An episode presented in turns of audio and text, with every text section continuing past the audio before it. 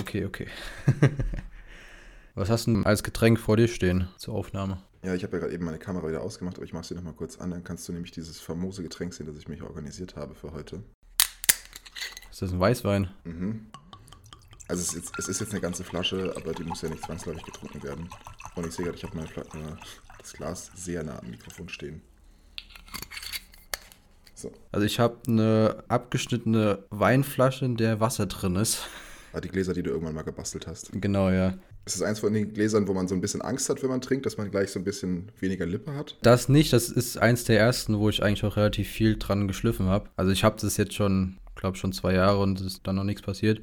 Sie sehen immer nur so ein bisschen äh, gruselig aus. Ja, ja. Machst du gerade noch irgendwas anderes Handwerkliches? Das ist doch eigentlich immer noch irgendein kleines Projekt nebenbei. Nee, allgemein eigentlich gerade gar nichts. Also ich bin eigentlich hauptsächlich mit den Arbeiten im Büro plus Tutorium bin ich eigentlich relativ eingespannt. Also da also ich hatte auch bisher noch nichts, also noch keine neue Idee, wo ich irgendwie noch was machen wollte, machen will. Also, ja. Okay. Und du? Bist du wieder am Möbel bauen, entwerfen? Entwerfen, ja, bauen noch nicht. Fürs Bauen habe ich aktuell keine Zeit. Aber der Entwurf geht ein bisschen, geht gerade ein bisschen voran. Also ich entwerfe ein Sofa. Die Frage ist halt die ganze Zeit, womit ich das Polster mache, weil alle Sofas heutzutage werden eigentlich aus Kaltschaum gebaut. Aber Kaltschaum ist natürlich ein absolutes Drecksmaterial. Also ist einfach kein gutes Material. Du verbrauchst einen Primärrohstoff und am Ende hast du einfach Sondermüll. So das gleiche, das ist, das ist ja quasi das WDVS unter den Möbeln. Und ich habe jetzt ein Produkt gefunden von einer französischen Firma, die Altkleider recyceln und daraus Dämmstoff machen. Und jetzt habe ich mir das erste Muster bestellt. Also die bieten das als Dämmstoff und als Akustikplatte an. Und ich gucke jetzt mal, dass ich von beidem eine Materialprobe bekomme, um zu checken, wie gut sich das halt als Polster eignet. Weil es ist halt schon ein bisschen eine Zweckentfremdung, aber ich denke mir halt eine, eine, eine Fließplatte, die aus alten Kleidern Kleidern gemacht wird und ein Haus dämmt, müsste doch theoretisch zumindest mal in Frage kommen. So, und die ganzen anderen Materialien, die ich vorher durchgespielt habe, habe ich jetzt erstmal verworfen und das scheint mir gerade die beste Lösung, weil es auch nicht so teuer ist. Also die Idee ist ein bisschen auch, dass das Möbel am Ende zum Nachbauen auch geeignet ist. Also wenn es, wenn es alles gut läuft, dann würde ich im Sommer vielleicht auch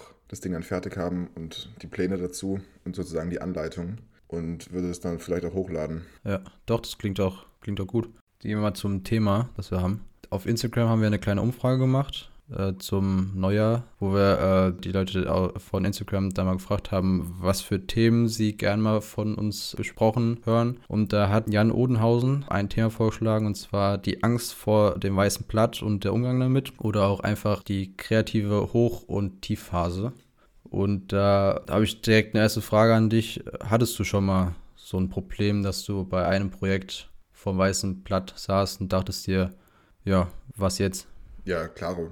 Also vor allem am Anfang vom Studium zum Beispiel da ist man, hat man jedes Mal zumindest mal so einen kurzen Moment, aber das wird dann mit der Zeit weniger, je mehr man halt schon mal diesen Prozess durchgemacht hat und irgendwann weiß man natürlich auch ein bisschen besser, womit man anfangen kann, was sich schon bewährt hat. Also ich glaube, das würde ich bei mir auch sagen. Das ist also gerade am Anfang in den ersten, im ersten Semester bei den ersten drei Projekten, da ist halt immer so die Schwierigkeit, du hast halt gar keine Ahnung von dem Ganzen und dann sitzt du da und musst halt direkt für drei, für diese Zeit noch für dich auch relativ große Projekte, die Ideen finden und das, klar, das wird halt nach dem zweiten, dritten Semester fällt dir das halt auf jeden Fall schon mal einfacher. Es ist halt auch die Frage, das Blatt, das ist ja immer so dieses, dieses Bild, das man dann so aufbaut, so das weiße Blatt und was soll man jetzt tun? Und das Bild vom weißen Blatt, das setzt halt auch irgendwie immer diese Idee voraus, dass das Blatt leer ist und es gibt quasi nichts und jetzt müssen wir mit dem Stift anfangen, was da drauf zu zeichnen. Aber das ist ja eigentlich gar nicht der Fall, weil es gibt ja auch immer einen Ort und einen Kontext, an dem ein Gebäude steht und es gibt immer ein Programm. Das heißt, man hat eigentlich immer irgendwelche Leitfäden oder irgendwelche Einschränkungen Voraussetzungen oder Rahmenbedingungen und irgendwas, woran man sich so ein bisschen abarbeiten muss. Und ich glaube, wenn man so mit der Zeit so einen Ansatz entwickelt, wie man mit einer Aufgabe grundsätzlich umgeht, geht es eher darum, die Werkzeuge zu kennen und die Methoden zu lernen, mit denen man sich einer Aufgabe nähert. Und die können natürlich auch variieren, je nachdem, ob das jetzt halt ein Möbel ist oder ob es ein Flughafen ist. Ja, ich meine, also an sich, wenn wir jetzt mal von der Projektarbeit, sagen wir mal, von einem Haus in der Stadt ausgehen, wäre eigentlich so ja auch die erste Aufgabe schon mal zu gucken, okay, wie ist dieser Ort aufgebaut, wo ist ist dann mal die Lage von dem Bauplatz, was sind die Gegebenheiten? Und das sind ja schon mal so diese ersten Sachen, womit man halt arbeiten kann, wo man ja auch schon sagen kann, dass man nicht wirklich auf diesem weißen Blatt, also auf diesem bildlichen weißen Blatt Papier arbeitet, sondern halt einfach mit dieser Umgebung, diese halt kennenlernt, damit umgehen lernt, zu verstehen bekommt, was passiert da. Und damit hat man ja schon diesen bildlich diesen ersten, diesen ersten kleinen Strich auf ein Blatt Papier gemacht, indem man halt diesen Ort, wo, wo es dann halt am Ende steht, dann schon versteht. Ja, Wo siehst du in diesem Prozess vom Anfang eines Entwurfs die Rolle vom Konzept? Oder wie benutzt du das? Also ist für dich ein Konzept was, was du von dir quasi überlegst und erst wenn du das Konzept in sich sauber hast, fängst du an, was zu machen? Oder bist du eher der Typ, dass du anfängst, was zu machen und dann findest du mit der Zeit nach und nach raus, was überhaupt dein Konzept sein könnte? Also ich glaube, ich bin eher der zweite Typ, wo ich einfach anfange und irgendwann dann so ein Konzept finde. Oder wenn ich halt schon angefangen habe und ich dann merke, okay, das, was ich halt aktuell mache, das gefällt mir nicht oder das ist nicht das, was ich gerne am Ende hätte, dass ich daraus, aus diesem Gemachten dann mir ein, mir ein Konzept dann noch herausarbeite. Also bin ich eher der zweite Typ, aber ich kann dann auch aus diesem zweiten Typ auch der erste Typ halt werden. Aber das ist halt schon ein wichtiger Punkt auf jeden Fall in dem Ganzen. Ja, ich habe irgendwie immer am Anfang meines Studiums vor allem gedacht, es ist total wichtig, dass man linear arbeitet. Also, dass man quasi möglichst früh eine sehr gute Idee hat und diese Idee dann möglichst stringent durcharbeitet. Aber das schränkt dich natürlich auch ein, dass dann quasi deine erste Idee gut sein muss. Und wenn du dann das weitermachst und vielleicht irgendwann auf halber Strecke merkst, okay, ich habe eine Idee gehabt, die war gut, aber jetzt habe ich sie geprüft und es funktioniert irgendwas nicht so gut. Und dann habe ich die Sachen am Anfang doch tendenziell eher noch so zu Ende mit, weißt du, so mit der Brechstange zu Ende entworfen, anstatt nochmal einen Schritt zurückzugehen. Und ich finde es auch völlig gerechtfertigt, sein Konzept erst auf dem Weg auch zu haben. Und es gibt auch manchmal, wir haben auch irgendwann mal diesen Witz gehabt, so mach nochmal eine erste Skizze. Und ich glaube, das ist genau dieser Fehler, dass man denkt, ja, wir müssen jetzt quasi faken, dass wir diesen total linearen Entwurfsprozess hatten, statt einfach mit einer Offenheit daran zu gehen und zu sagen, ja, wir haben am Anfang gedacht, das wäre eine total schlaue Idee, die Sache so und so anzugehen. Und dann haben wir aber irgendwann gemerkt, nee, das bringt überhaupt nichts. Und wir haben alles nochmal anders gemacht. Das ist doch eigentlich auch viel sympathischer und, und, und ehrlicher. Und wer hat schon am Anfang direkt die erste gute Idee? Also das gibt es auf jeden Fall auch, dass man am Anfang eine Idee hat, die man auch dann bis zum Ende durchzieht, aber dann hat man halt auch Glück auf jeden Fall. Aber der andere Punkt ist auf jeden Fall der, denke ich mal, der häufiger vorkommende Punkt. Und das Ganze halt dann nochmal zu faken, irgendwie, dass man dann so eine im Nachhinein die erste Anfangsskizze nochmal macht, das ja, sieht halt am Ende einfach nur nochmal schön aus auf dem Plan, mehr aber halt jetzt auch nicht. Es ist halt so dieses Präsentationsreife, das ist dieses Erzeugen von präsentationsreifen Zeichnungen und alles ist dann so sauber und wäre gut für eine Website geeignet. Aber die allerersten Skizzen sind doch einfach irgendwelche Skizzen, keine Ahnung, Kugelschreiber auf einem Bierdeckel oder, keine Ahnung, Wachsmalstift auf Cornflakes-Karton Innenseite. Das sind eigentlich die wirklichen ersten Skizzen, wo wirklich mal die Idee kommt, weil die kommt dann vielleicht auch irgendwann. Aber es ist halt natürlich auch, was man nicht vergessen darf, so eine mega Typfrage. Und ich finde es ganz interessant, ich schaue mir ganz gerne Interviews an von Musikern oder halt auch von äh, Architektinnen und Architekten und die reden nicht sehr oft über Konzepte tatsächlich, weil sie es auch nicht so oft gefragt werden, weil es sind oft auch, ich weiß nicht, eher so Klatschpressemäßig so ein bisschen unterwegs. Also geht es oft um die Person und gar nicht so viel um die Kunst. Aber mir, mir ist zum Beispiel aufgefallen, es gibt zwei Musiker, die ich sehr mag und die arbeiten beide komplett entgegengesetzt. Und zwar einmal ist es John Hopkins und Dominic Eulberg. Und Dominic Eulberg macht es so, er macht sich ein Konzept und erst wenn das Konzept fertig ist, fängt er an, die Musik zu machen. Also er, er, er hat sogar in einem Interview mal gemeint, er macht die, das Cover von seinem Album fertig, bevor auch nur die erste Bassline äh, programmiert ist oder sowas. Und John Hopkins macht es genau andersrum. Der geht einfach ins Studio und fängt an, setzt sich ans Klavier und fängt an zu spielen, geht an seinen Moog oder keine Ahnung was und fängt an, einfach zu gucken, was jetzt gerade so in ihm ist. Und es sind zwei komplett gegenläufige Ansätze und trotzdem ist es am Ende auch sehr emotionale und schöne Musik und man kann gar nicht rauslesen von außen, dass die Ansätze so unterschiedlich sind. Also was ich damit sagen will, die haben Jahre gebraucht, das rauszufinden und trotzdem machen sie beide am Ende Musik, elektronische Musik, aber gehen komplett anders ran. Ja, ja gut, ich meine, also ich weiß nicht, ob man das auch irgendwie auf die Architektur halt übersetzen kann, ob man dann sagen kann, okay, der, der eine zeichnet halt zuerst dann diese Perspektive und fängt dann erst mit den Grundrissen an und der andere zeichnet halt direkt dann einen Grundriss und die Perspektive kommt dann im Nachhinein. Ich weiß nicht, ob das so ungefähr ähnlich ist wie das von John Hopkins und von Dominic Eulberg. Also ich glaube, wenn ich es jetzt versuchen müsste zu übertragen auf Architektur, könnte ich mir eher vorstellen, dass es das eine bedeutet, du gehst an den Ort und man sagt, du brauchst hier ein Stadthaus und du guckst einfach, okay, was hast du jetzt für ein intuitives Gefühl, was dieser Ort braucht für ein Haus? Und der, das ist jetzt sozusagen der Ansatz, den John Hopkins hat, dieses Intuitive und du fängst erstmal an und später findest du erst raus, was es bedeutet. Das ist auch was, was Zumto in einigen Interviews auch als soll ich sagen, inneren Prozess beschreibt. So, er braucht den Gedanken, um so Sachen in seiner Arbeit zu prüfen, was bedeutet das an dieser Stelle. Aber er braucht auch noch dieses große Gefühl, wo alles mitschwingt. Und der gegenteilige Ansatz in der Architektur wäre dann zum Beispiel erstmal eine, so eine exzessive Analyse zu machen. Und du schaust dir jeden Aspekt an. Du schaust dir an, wie ist der Verkehr, wie ist der Städtebau, wie ist die historische Entwicklung, wie ist die Topografie, wie sind die Typologien in der Umgebung, was ist die Materialität. Und dann leitest du daraus für dich quasi dein Konzept ab. Das ist dann halt eine sehr kopflastige Arbeit. Aber ich glaube, so könnte man vielleicht diese Gegenpole als architektonischen Entwurfsprozess mal beispielhaft beschreiben. Ja, aber nochmal auf die Frage von Jan nochmal zurückzukommen mit dem weißen Blatt Papier. Wie würdest du am Anfang eines Projekts oder wie bist du immer an deine Projekte drangegangen, wenn du ganz am Anfang warst? Ja, unterschiedlich. Also ich habe ich hab mir mal ein paar Sachen aufgeschrieben, die mir so eingefallen sind an Herangehensweisen, die ich so im Laufe der Semester ausprobiert habe.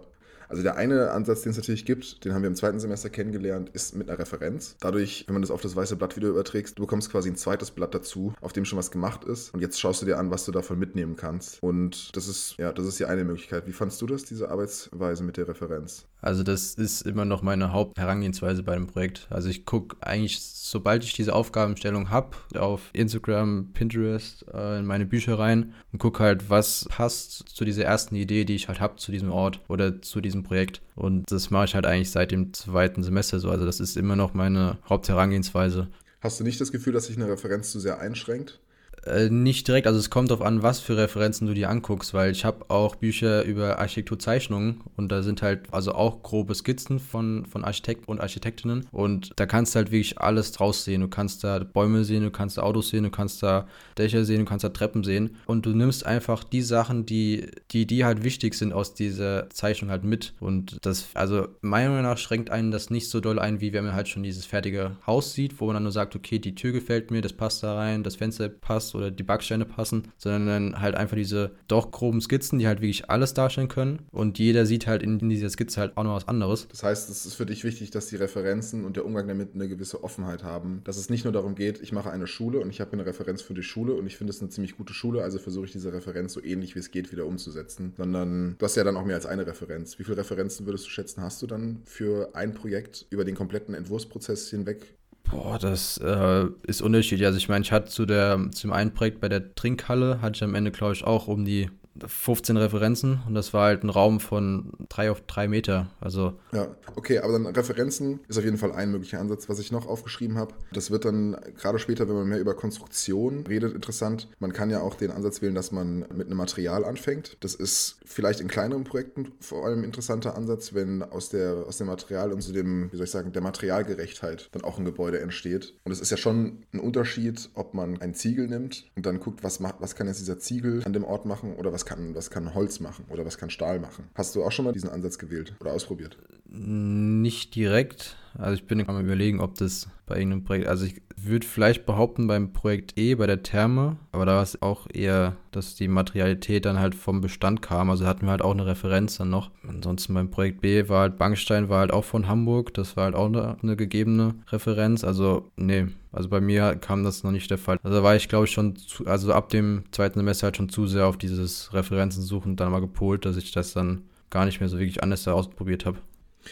Ich glaube auch viele Varianten von Referenzen als Startwerkzeug sind, oder ich sag's anders. Ich glaube, viele Ansätze sind eine Form von, von Referenz, die man wählt. Weil ich hatte zum Beispiel auch ein Projekt, da hatte ich eigentlich nur so eine Art emotionale, atmosphärische Referenz, Form von Musik. Ist aber auch eine Referenz im Endeffekt. Du hast dann halt nicht eine Referenz für die Fassade oder eine Referenz für den Städtebau, sondern hast halt eine Referenz für eine Atmosphäre, die du haben willst oder für eine emotionale Reaktion, die du denkst, die du auf diesen Raum hättest. Und ist auch ganz interessant, weil die Referenz ist halt total offen. Es kann theoretisch alles bedeuten. Aber ich glaube, wenn man die richtige Referenz bei sowas auswählt, dann ist sie trotzdem auch verständlich. Oder du könntest sie auch einer dritten Person präsentieren. Also das könnte man auch zum Beispiel mit einem Film als Referenz machen, um eine gewisse Atmosphäre zu transportieren. Ja, das hatten wir mal beim, beim Projekt E, wollten wir das machen bei einer Zwischenkorrektur. Da hatten wir halt dann nochmal das Thema, dass wir ja von diesem belebten Raum oben in, diese, in diesen ruhigen oder doch beruhigenden Raum von der Therme nach unten dann mal gegangen sind. Und da hatten wir dann noch überlegt, dass wir mit dem Handy den Sound von, von der Menge aufnehmen und dann das Handy in einen Eimer voller Wasser eintauchen und dann, dass der Sound von der Menge immer dumpfer wird, immer leiser wird, bis er dann komplett still ist. Das hatten wir überlegt. Wir hatten es am Ende dann leider nicht mit in die, äh, in die Zwischenkorrektur oder sogar für die Abgabe dann nicht nochmal benutzt. Aber das ist halt auch so ein, auch so ein Element, wo man dann so dieses Erlebnis von diesem Abtauchen in diesem beruhigenden oder ruhigen Raum dann nochmal verdeutlichen kann, ohne jetzt ein Bild dann nochmal zu zeigen. Ja, sowas würde ich auch gerne mal machen. Du musst dann halt irgendwie eine Anlage mit in die Uni schleppen oder mindestens mal eine Bluetooth-Box mitnehmen, um das dann halt vorzuspielen. Aber ich fände das auch mal interessant. Also, das habe ich mir auch für meinen Master schon mehrmals vorgenommen, dass ich bestimmte Dinge mal in Präsentationen ausprobieren will, die ein bisschen über klassisches Plan, Modell präsentieren hinausgehen, die aber auch das Potenzial haben, bestimmte Dinge halt zu transportieren, die man auf einem Plan nicht transportieren kann. Und die Problematik bei Pläne aufhängen ist halt auch immer, dass du, das heißt, also die Schwierigkeit und das Potenzial zugleich bei der Präsentation Präsentationen, die an Pläne und Modelle gebunden sind, ist, dass bestimmte Raumparameter, wie zum Beispiel Klang oder meinetwegen auch Geruch oder Temperatur und zu Teilen auch Atmosphäre in den Plänen nur visuell dargestellt werden kann. Also du hast schon die Möglichkeit, eine gewisse Haptik und Atmosphäre in einem gut gebauten Modell darzustellen. Das ist auf jeden Fall auch eine, eine, so eine Art Königsdisziplin, denke ich mir immer. Aber sowas wie Klang, ich meine, wie hättet ihr das anders darstellen können? Das geht dann nur noch in Textform und in Textform wirkt das halt oft so, das ist dann halt nur so eine Behauptung. Ich meine, man würde dann irgendwas schreiben vom Gefühl der Öffentlichkeit und des sich Zurückziehens über irgendeine Art von, von, von Raumabfolge. Und es wäre aber doch viel intuitiver, das einfach über diesen, diese 10-Sekunden-Aufnahme vom Klang darzustellen. Das fände ich auch mal ziemlich interessant. Aber meinst du, wir haben uns jetzt zu weit entfernt von der Ursprungsfrage mit dem weißen Blatt? Etwas, ja. Etwas. Naja, aber ich glaube, es geht schon ein bisschen darum, die unterschiedlichen Werkzeuge, die man wählen kann, so ein bisschen einzuordnen, was, was sie können. Und ich denke, man muss halt auch relativ viel erstmal ausprobieren. Und ich bin jetzt zum Beispiel für mich noch lange, lange nicht an dem Punkt, dass ich sage, das ist das eine Werkzeug, das ich am besten finde. Es gibt so ein paar Sachen, die ich, glaube ich, immer machen würde, wie zum Beispiel eine Analyse vom Ort. Das kann natürlich auch ein, ein Startpunkt sein. Was für einen Stellenwert hat das für dich? Also ist das für dich super wichtig oder machst du die Analyse eher so im zweiten Schritt? Ich meine, an sich, wenn man, wenn es halt um die Form geht, da ist halt, glaube ich, die Analyse vom Ort ist eigentlich so das Hauptding, was man halt machen muss. Ansonsten ist es halt auch, also fände ich es schwierig. Ich kenne zwar auch die Idee von Olchati, beziehungsweise sein, seine Herangehensweise an ein Projekt, dass er seine Projekte aus seiner Idee entwirft. Aber ich bin da, glaube ich, eher der Typ, der halt auf den Kontext achtet und das ist, also dass man wirklich halt zuerst verstehen muss, wo baut man das Ganze, was passiert da. Also ist das eigentlich schon so, so eine Sache, die man ganz am Anfang eigentlich machen muss. Also vielleicht sogar noch vor dem Referenzen suchen, weil man dann halt auch genau weiß, was für Referenzen man vielleicht halt suchen muss oder kann, weil man damit halt schon mal so eine erste Grundidee auch nochmal findet, weil der, der ganze Bestand außenrum ist ja auch schon mal eine Referenz, die man ja schon mal sieht und hat. Und deswegen, also ist das eigentlich so Punkt Nummer eins und dann würde ich sogar das Referenzen suchen dann auf Punkt Nummer zwei setzen. Ich glaube, was bei dem weißen Blatt gerade am Anfang ein Grund dafür ist, dass es einem so schwer fällt, ist, dass man gerade wenn man seine ersten Projekte macht, noch das Gefühl hat, ich kann alles machen, was, was überhaupt möglich ist. Und das Konzept oder die Erfahrung und, und die Haltung, die man mit der Zeit entwickelt, die lässt ja die Anzahl an Möglichkeiten, die für einen in Frage kommen, immer kleiner werden. Und das macht es einem natürlich auch leichter. Also vielleicht ist es gut, am Anfang versuchen, gedanklich dieses Blatt immer kleiner zu machen. Also du hast dann nicht so einen A0-Plan vor dir liegen und hast so einen 0,05 mm Tuschestift und musst jetzt dieses ganze Ding voll machen, sondern nee, du hast, du hast einen kleinen Zettel und du hast einen, du hast einen dicken Stift und jetzt kannst du einfach anfangen, das zu machen, was du für richtig hältst. Aber dafür musst du halt erstmal diese, diese Erfahrung haben. Aber ich glaube, also das hat mir irgendwann ganz gut geholfen zu verstehen, was ein Konzept eigentlich ist. Dass man sich nämlich eigentlich einschränkt, aber in dieser Einschränkung eigentlich dann das eigentliche Potenzial steckt.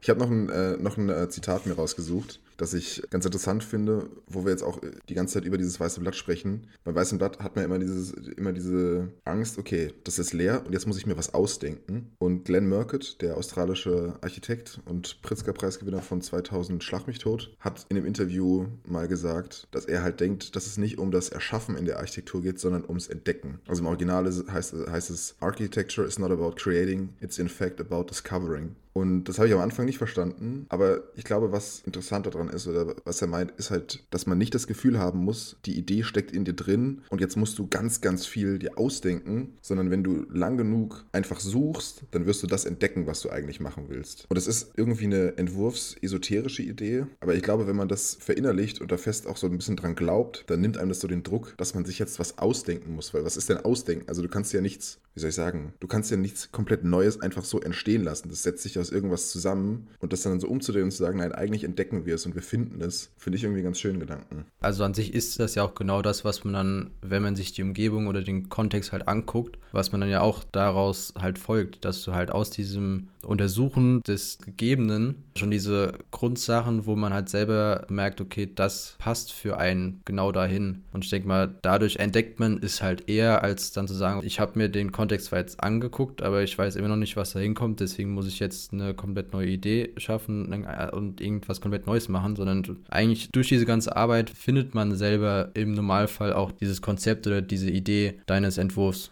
Okay. Du, ich würde sagen, da müssen wir uns doch gar nicht länger austreten. Ich hoffe, konnte was mitnehmen. Diese Folge war jetzt für dich, Jan. Ich glaube, wir können es damit eigentlich damit belassen, oder?